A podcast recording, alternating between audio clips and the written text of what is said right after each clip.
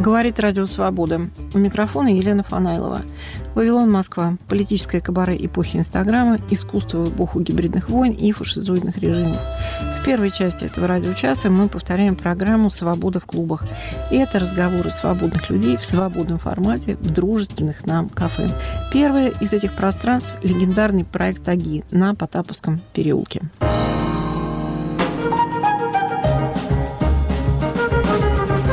Милосердие и благотворительность. Повтор программы 2008 года с Ириной Ясиной, общественной деятельницей. На тот момент она была вице-президентом Фонда либеральной миссии и председателем попечительского совета Тарусской больницы.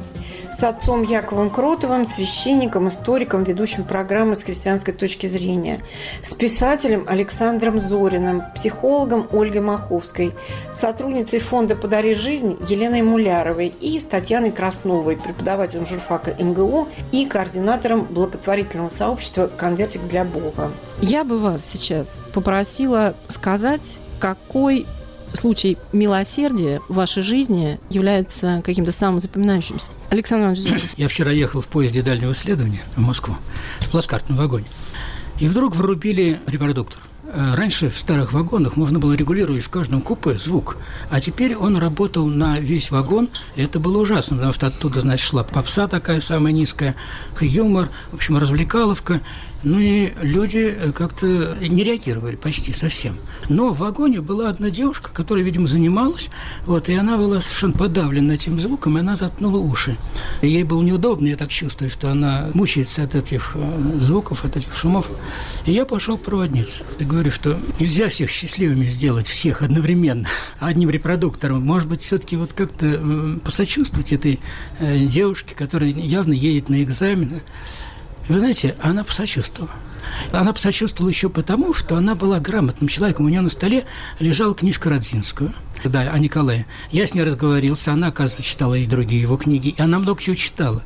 То есть вот этот акт милосердия, я считаю, что это не только великодушие, не только там участие, акт милосердия явно связан с культурой. Попадись мне какая-нибудь нечитающая проводница, вряд ли бы она на это отреагировала. Александр Зорин, Татьяна Краснова. Замечательная история про шофера петербургского такси. Я ездила в город Петербург на несколько часов проводить в Германию ребеночка, которому мы собрали деньги на лечение. Времени у нас было мало, и поэтому в эту отдаленную больницу, где он проходил подготовку к отъезду в Германию, мы поехали на такси. Ехали с моей питерской подругой, которая их опекала в Петербурге. По дороге разговаривали. Вышли из машины, у подруги звонок. «Здравствуйте, это диспетчер такси. Шофер, который вас ввез, просит ваш номер. Можно дать?» «Дайте». Нам перезвонил шофер, сказал, знаете, я не решился, пока я вас вез, к вам обратиться. Вы говорили о чем-то таком, чего мне очень в жизни не хватает. Возьмите меня к себе. Так вот, короче говоря, этот человек возит в больницу какие-то вещи, помогает мамочкам, какого-то ребеночка перевез. Вот нашелся случайный человек. Меня, честно говоря, потрясло. Татьяна Краснова, спасибо. Елена Мулерова. Я поехала в Израиль как турист, как паломник, не знаю, как-то как-то там зависла. В итоге я осталась там без денег, я не знала языка, но только что у меня документы были. И я устроилась работать дворником э, в Илате, это на самом юге Израиля. Жила я в долг в хостеле, и зарплату мне должны были платить, ну, скажем, через пять дней. У меня денег не было вообще, ни шекеля. И вот я выходила на эту тяжелую работу, не зная языка, и для меня было потрясение, что люди, которые меня видели в этом моем положении, они мне в окна давали воду, давали сэндвичи, они меня приглашали в гости попить кофе знаками, просто знаками. Я даже не могла им сказать спасибо. И вот это такой опыт в моей жизни, что когда человек, вот, ну, казалось бы, вот свалился уже ниже некуда. И зависит только действительно от чьей-то милости, там, Божьей, человеческой. Вот оказывается, что да, она приходит. Елена Мулярова. Ольга Маховская. Сегодня э, мне звонили по поводу онкобольных, это самые страдающие э, категории людей. Чужие люди помогали каким-то чужим людям, просто спрашивали контакты, и я всегда знаю, что можно будет найти человека и доктора, который поможет. Это э, очевидно. У нас в доме живет бомж, за которым ухаживают все, рядом живет еще какая-то чужая собака, оставшаяся от умершей старухи. И, то есть это просто на каждом шагу. И мне кажется, что огромный слой населения э, выживает во многом за счет вот такого бытового милосердия. Ольга Маховская, Яков Крутов. Ну, давайте я внесу мрачную ноту.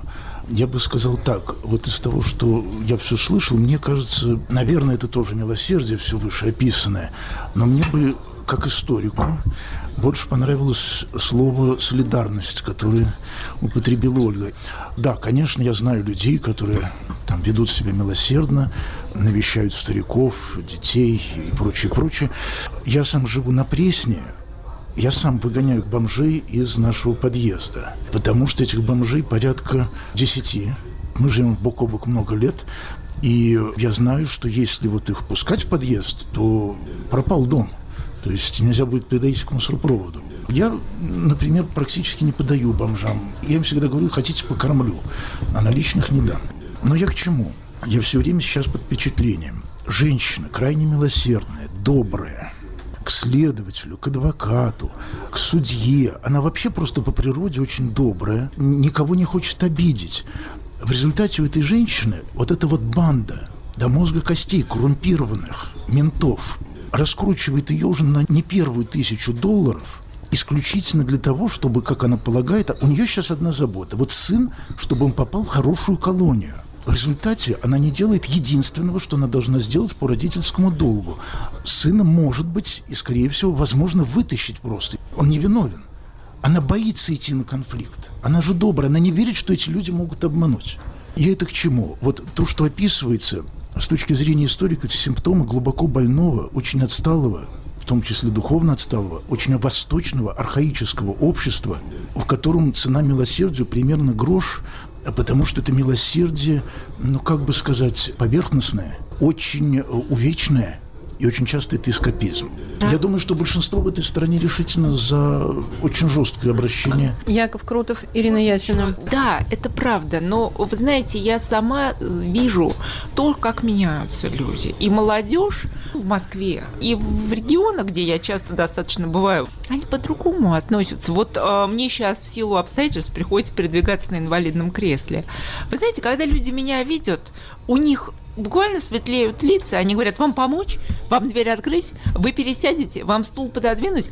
Никто не отворачивается. Другой вопрос, что там я не бомж, который прошенщит на перекрестке, а именно такие колясочники у нас, как правило, на улицах. Другие дома сидят. А я вот хорошо одетая, приличная, улыбающаяся, выглядящая счастливой, и я вижу вот эту реакцию людей. Знаете, это очень приятно. И это как раз милосердие. Ирина Ясина и Яков Крутов обозначили такой Можно полюс. Еще больше обозначу. Потому что я сегодня выхожу из трамвая у Сокольников, и там наклейка на двери изображена детская коляска и инвалидная коляска. Я в некотором ступоре смотрю, потому что там четыре высоченных ступени, которые не то что для инвалидной коляски, там с прогулочной детской по ним не спуститься. Мы живем в стране, где все люди с радостью, 90% отказались от права выбирать хотя бы начальника ЖЭКа. Значит, они помогут одному, но 100 тысяч инвалидов будут сидеть дома, потому что в массовом порядке идет старая советская практика, никаких пандусов, ничего для инвалидов, и народ это устраивает, а одному помогут. Но я говорю о людях, которые вот сейчас, вот уже за последние годы изменились. Многие, они говорят, а нам неудобно, что у нас в стране нет пандусов. Понимаете, это правда меняется, но просто так медленно, что конца краю не видно. Вот этому свету в конце туннеля еще пробиваться и пробиваться. Нет, я имею в виду, что у их милосердия есть четко очерченный предел, дальше А, которого может они не будут быть. рисковать. Ирина Ясина и Яков Крутов, Татьяна Краснова. По-моему, вот если вы можете помочь какому-то конкретному человеку, то это очень здорово. Одному, второму, третьему из этих состоит, собственно говоря, общество. Татьяна, вы, когда обращаетесь к людям, а вы, видимо, обращаетесь к каким-то не бедным людям, чтобы они помогли детям и дали денег, с какими реакциями вы сталкиваетесь? Вы знаете, к сожалению, я обращаюсь к бедным людям. Очень мало олигархов приходит к нам на наши собрания. Как-то катастрофически мало. Как правило, это приходят люди, музыканты, художники, пенсионеры, преподаватели, бабушки, которые приносят 200 рублей от пенсии. А реакция на самом деле, знаете, э, интернет есть интернет, поэтому систематически я читаю рассказы о том, что таких детишек лучше сбрасывать в пропасть, поскольку генетические материалы они представляют собой очень, так сказать, э, неподходящий и невыгодный. Я стараюсь с такими людьми не дискутировать, хотя, знаете, все равно, оставшись потом в одиночестве в своей кроватке под одеялом, я веду бурные дискуссии, придумываю такие, знаете, злобные отповеди там какие-то. Как правило, лучше заткнуться и просто стереть и забыть. Нам-то как раз проще, потому что мы просим помощи для детей. Ситуация совершенно однозначная. Ребенок, заболевший заболевшие онкологией, объяснять, как правило, ну, за редким исключением редких там троллей, ничего не надо, люди понимают это. Но мы сталкиваемся с другой ситуацией. Например, к сожалению, мы сталкиваемся с национальным вопросом. Когда я прошу денег для казахстанского мальчика Махамбета, я получаю, как правило, довольно много отзывов на тему того, что они понаехали, они заполонили, а вы вместо того, чтобы помогать своим, пытаетесь помочь тем, кто здесь понаехал. Мы отвечаем, как правило, очень резко на это, громко и нахально отвечаем, что у нас э, чужих нет. У нас все свои, у нас маленькие пострадавшие, и нам все равно, кто он, казах, таджик, киргиз. Татьяна Краснова, спасибо. Тот же самый вопрос у меня к Лене Мулеровой. С какими реакциями вы сталкиваетесь, когда вы просите у людей деньги? Для меня это фантастика, потому что не было случая, когда бы мы не собрали денег на ребенка, даже когда мы были поставлены в очень жесткие условия, когда были очень небольшие сроки и очень крупные суммы. Всегда приносят деньги. То есть мы можем столкнуться с бессилием врачей, бессилием судьбы, но с тем, чтобы с неоткликом такого не было. Елена Мулярова, фонд «Подари жизнь». Спасибо. Я к Ольге Маховской хочу обратиться. Что вы об этом обо всем думаете, как психолог? Вот эти две разные позиции. Очень пессимистическая Якова Гавриловича и довольно оптимистичная Ира Ясиной выступление Татьяны Викторовны Красновой про понаехавших. Про понаехавших, мне кажется, это очень существенно, поскольку, когда мы говорим о русских, которые проявляют милосердие, то, как правило, это очень четкое в начале деление на своих и чужих. И вот эта метафора войны, которая заложена в милосердие, то есть яростное противостояние и месть врагам, даже если они пострадали, и э, помощь правда, часто только декларируемое своим. Какова статистика, я не знаю. Тот, кто движим мотивом оказать помощь, свято верит, что людей, которые помогают, большинство, иначе он не сдвинется и не сможет помочь. Тот, для кого это вопрос мировоззрения, более критически относится. И это вопрос к Якову Кротову, а что вы, собственно, понимаете под милосердием? Для меня важно, чтобы люди в окружении не потеряли эту способность делать хоть что-нибудь бескорыстно. Ольга Маховская, спасибо. Прежде чем отец Яков ответит Ольге, что он понимает под милосердием, Ирина Ясина выступит. Я хотела бы немножко развернуть тему на секунду и высказаться как экономист, как ни странно. Вы знаете, у нас было очень удивительное время, у нас было несколько подряд очень жирных лет, когда деньги давались легко, и они были лишними, реально лишними у многих людей. Но все равно не хватало там на автомобиль, на квартиру, на яхту, на самолет. Я утрирую немного ситуацию, но тем не менее. И вот это лишнее отдать очень просто.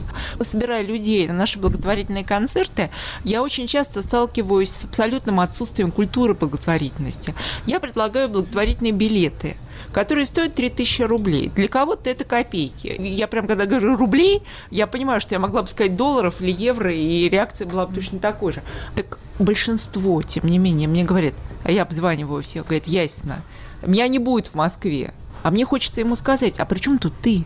Ты билеты купи и ты можешь не ходить. Но я молчу, потому что мне вроде неудобно. Я же человеку звоню. И люди не понимают, что это такое благотворительность.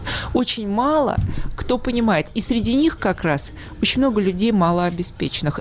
Они, как бы сказать, более душевно к этому относятся. Ирина Ясина. Елена Мулярова, пожалуйста. Благотворительные организации такую же вырабатывают стратегию, что мы лучше пойдем в массы, мы будем просить у бабушек. 100 рублей человек всегда даст. Не будет такая бездна, чтобы человек не мог дать 100 рублей. Ну, олигархи отвалятся, ладно. Значит, мы будем рассчитывать на милость масс. Милосердие и благотворительность. Архив «Свободы в клубах» 2008 года. Ольга Маховская в прошлой части программы обратилась к Якову Кротову с просьбой сформулировать, что же такое милосердие. Я, надо сказать, обнаружила массу определений в интернете. То есть, когда ты набираешь слово «милосердие», там выпадает огромное количество ссылок. Милосердие и толерантность, милосердие и справедливость, и милосердие и право, милосердие в судебной практике, вот все что угодно. Яков Гаврилович, какое милосердие мы имеем в виду? Я бы даже сказал, что и помощь больным детям не милосердие, или какое-то неполноценное милосердие. Что я имею в виду? Почему я сказал, что это милосердие отсталого архаического сознания? Это милосердие солидарности, это милосердие по нижней планке, это милосердие типа черной кассы, вот как у нас бывало в советские времена, когда скидывались в расчете, что будет мне плохо, помогут мне. Какого милосердия мне хочется? Все, что было выше перечислено вами, это все милосердие, помощь в нужде. Вот есть целая мощная немецкая организация Кирхенот, помощь нуждающимся. Возникла, кстати, после войны голодающим Восточной Европы собирали продовольствие в Западной. Так я скажу так, когда я читаю молитву, значит, Богородица, милосердие, сущий источник, милости исполни нас, я же не предъявляю ей перечень своих потребностей – я прошу ее наполнить меня милосердием, потому что она сама милосердная. К вопросу о том, с каким свежим примером милосердия я сталкивался. Только с этим. Милосердие после того, как человек заболел раком, милосердие, когда человек арестован и сидит в тюрьме беременная женщина, да еще и несправедливо, это не милосердие. То есть это доброта, это взаимопомощь, это все очень мило. Но милосердие все-таки настоящее, я скажу так, эталонное, оно до того, как человеку плохо. Если бы это милосердие у нас присутствовало, вот если бы мы были источником милосердия, то это милосердие к здоровым, к благополучным. Если человек жесток, он будет жесток с большими деньгами. Если он добр, он будет добр с малыми. Поэтому милосердие – это особая деликатная форма любви к ближнему, которая удерживает его от попадания в кризисные ситуации, а не помогает ему из них выйти. Представление о милосердии, как о помощи в беде, уже само по себе сигнал неблагополучия общества.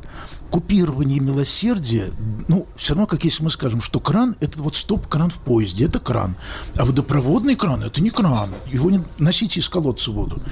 Я не против милосердия, наоборот, я просто хочу, чтобы было основное милосердие – вот между людьми здоровыми, благополучными, взрослыми.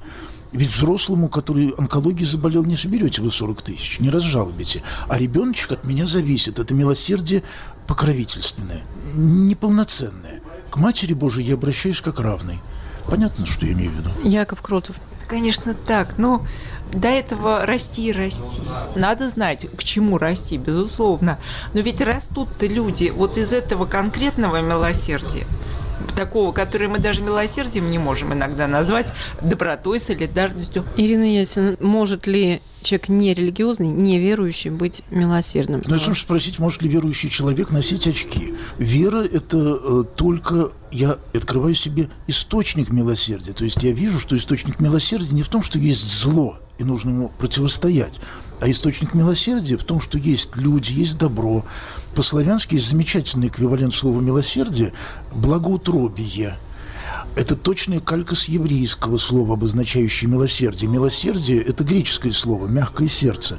А по-еврейски благоутробие, что, извините меня, означает «добрая матка». Слово, применимое только к женщине, но в Ветхом Завете и, соответственно, и в Евангелии, относящееся к Богу. Вот что такое милосердие. Это не помощь тому, кто родился неправильно, а вот беспрерывная готовность рожать, рожать э, добро. Производить любовь. Ну да. Яков Крутов, я бы очень хотел послушать Александра Зорина. Что есть милосердие? Это ваше мировоззрение или это желание помогать? Неполноценное милосердие, это, мне кажется, вообще проблема языка. Как назвать? А вообще, мне кажется, что гражданские институты и благотворительные организации, они, конечно, нужны, необходимы, но их недостаточно, чтобы изменить общество, сделать его менее агрессивным. Нужна поддержка веры – Бог – Отец милосердия. Без веры в милосердного Бога человеческая взаимопомощь малоэффективна. В вере милосердие получает твердую основу. Инстинктивная доброта может ошибаться. Помощь с верой – это помощь не только человеку, но и Богу, который желает нам добра и помогает всемерно, но при этом ждет и просит от нас помощи, сам Бог. Так что милосердие – это еще и наш долг по отношению к Богу. Но Бог-то, он и в каждом человеке, поэтому помощь с верой – это помощь человеку и Богу в одном лице. Так что если верующий человек помогает, он помогает и Богу тоже. Милосердие – это как бы долг христианина.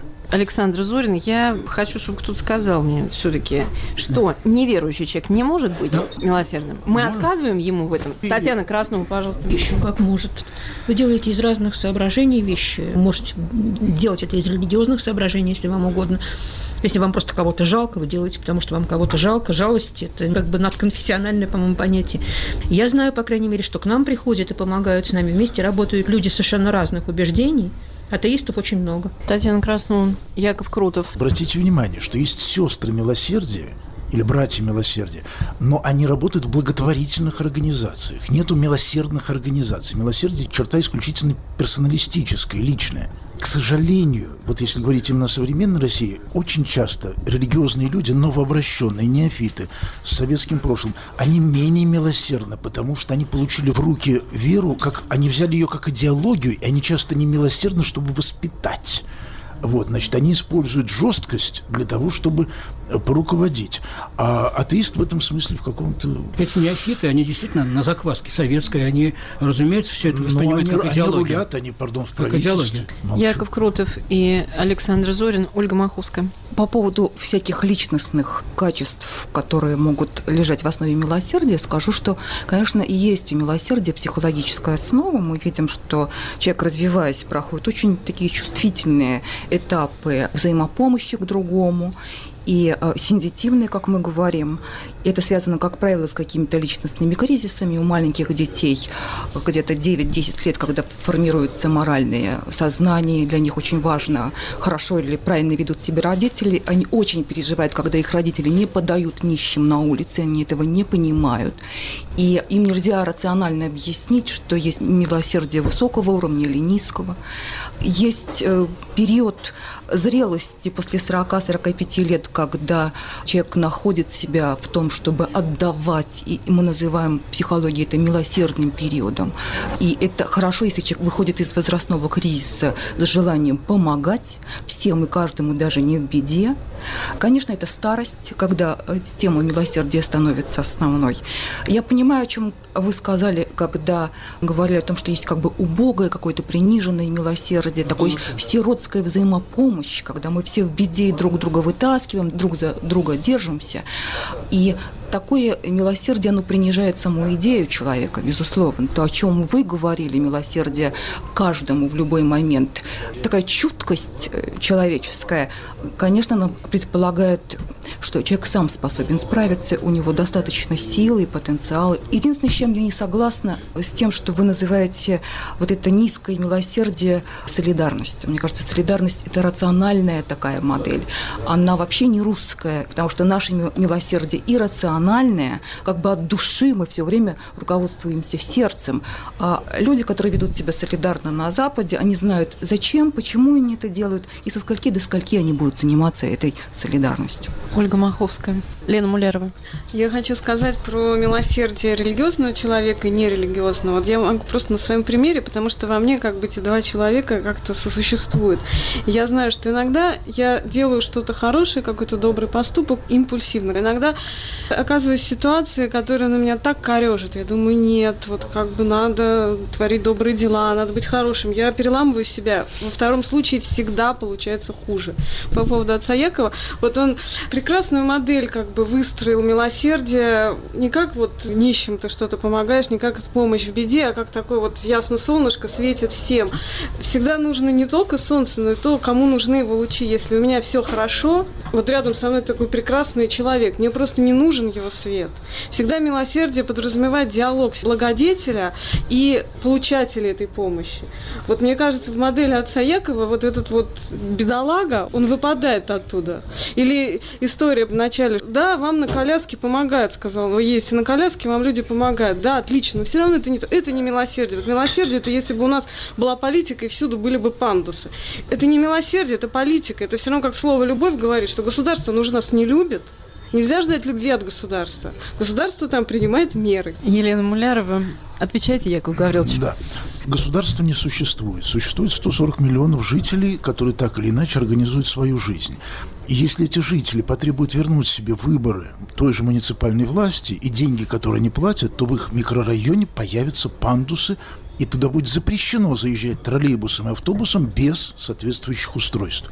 Это не про милосердие, то, что вы говорите. Это, безусловно, правильно. Если я буду возражать, я буду выглядеть просто дурочкой. Ну, да? хорошо. Это не про да, милосердие. Как сказать, вот солидарность я употребил в значении социологическом. Я понимаю, что имеет в виду Ольга, что на Западе вот солидарность от и до.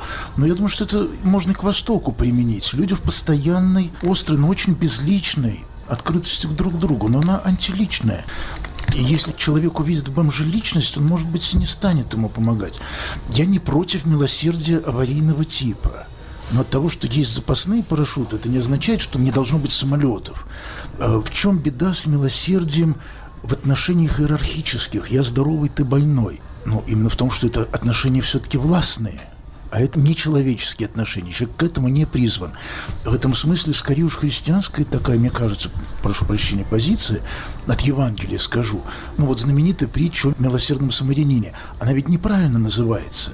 Там в чем, собственно, парадокс? Иисуса спрашивает о том, кто мой ближний, и Спаситель предлагает человеку представить себя раненым. В этом смысле мне очень понравилось то, о чем говорила Ольга, что идеальный, как бы полное мера милосердия – это возраст старости, когда уже я, в общем, ничего особенного не могу, когда я скорее объект милосердия. И меня настораживает то, что вот в нашей стране действительно много людей, которые способны проявить милосердие, но очень мало людей, которые готовы принять. А это, может быть, более важный показатель. Будучи больным, попросить. В Москве из 10 миллионов человек, я думаю, ну, как минимум полмиллиона. Это люди, которые не переходят порога своей квартиры, гниют заживо и попросить о помощи боятся и стесняются. И они так умирают. Им тут милосердие часто в том, чтобы вовремя попросить. То есть милосердие – это всегда обоюдный процесс. Мы, говоря о милосердии, ставим себя на место самарянина. А Господь-то хочет, чтобы мы поставили себя на место того, кто нуждается – это единственный способ преодолеть то, что Златоуст называет рабье, холопье сознание, когда человек делает добро из страха.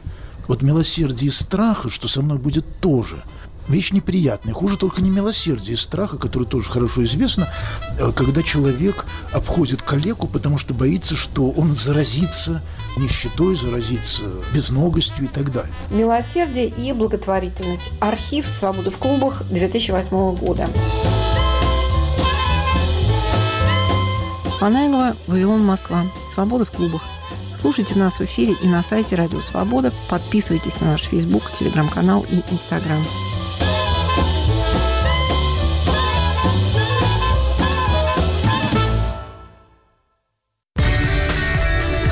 Студия подкастов «Радио Свобода». Рок-критик Артемий Троицкий, поэт Елена Фанайлова, историк Майрбек Вачигаев – в вашем мобильном телефоне со своими гостями, суждениями, историями и звуками.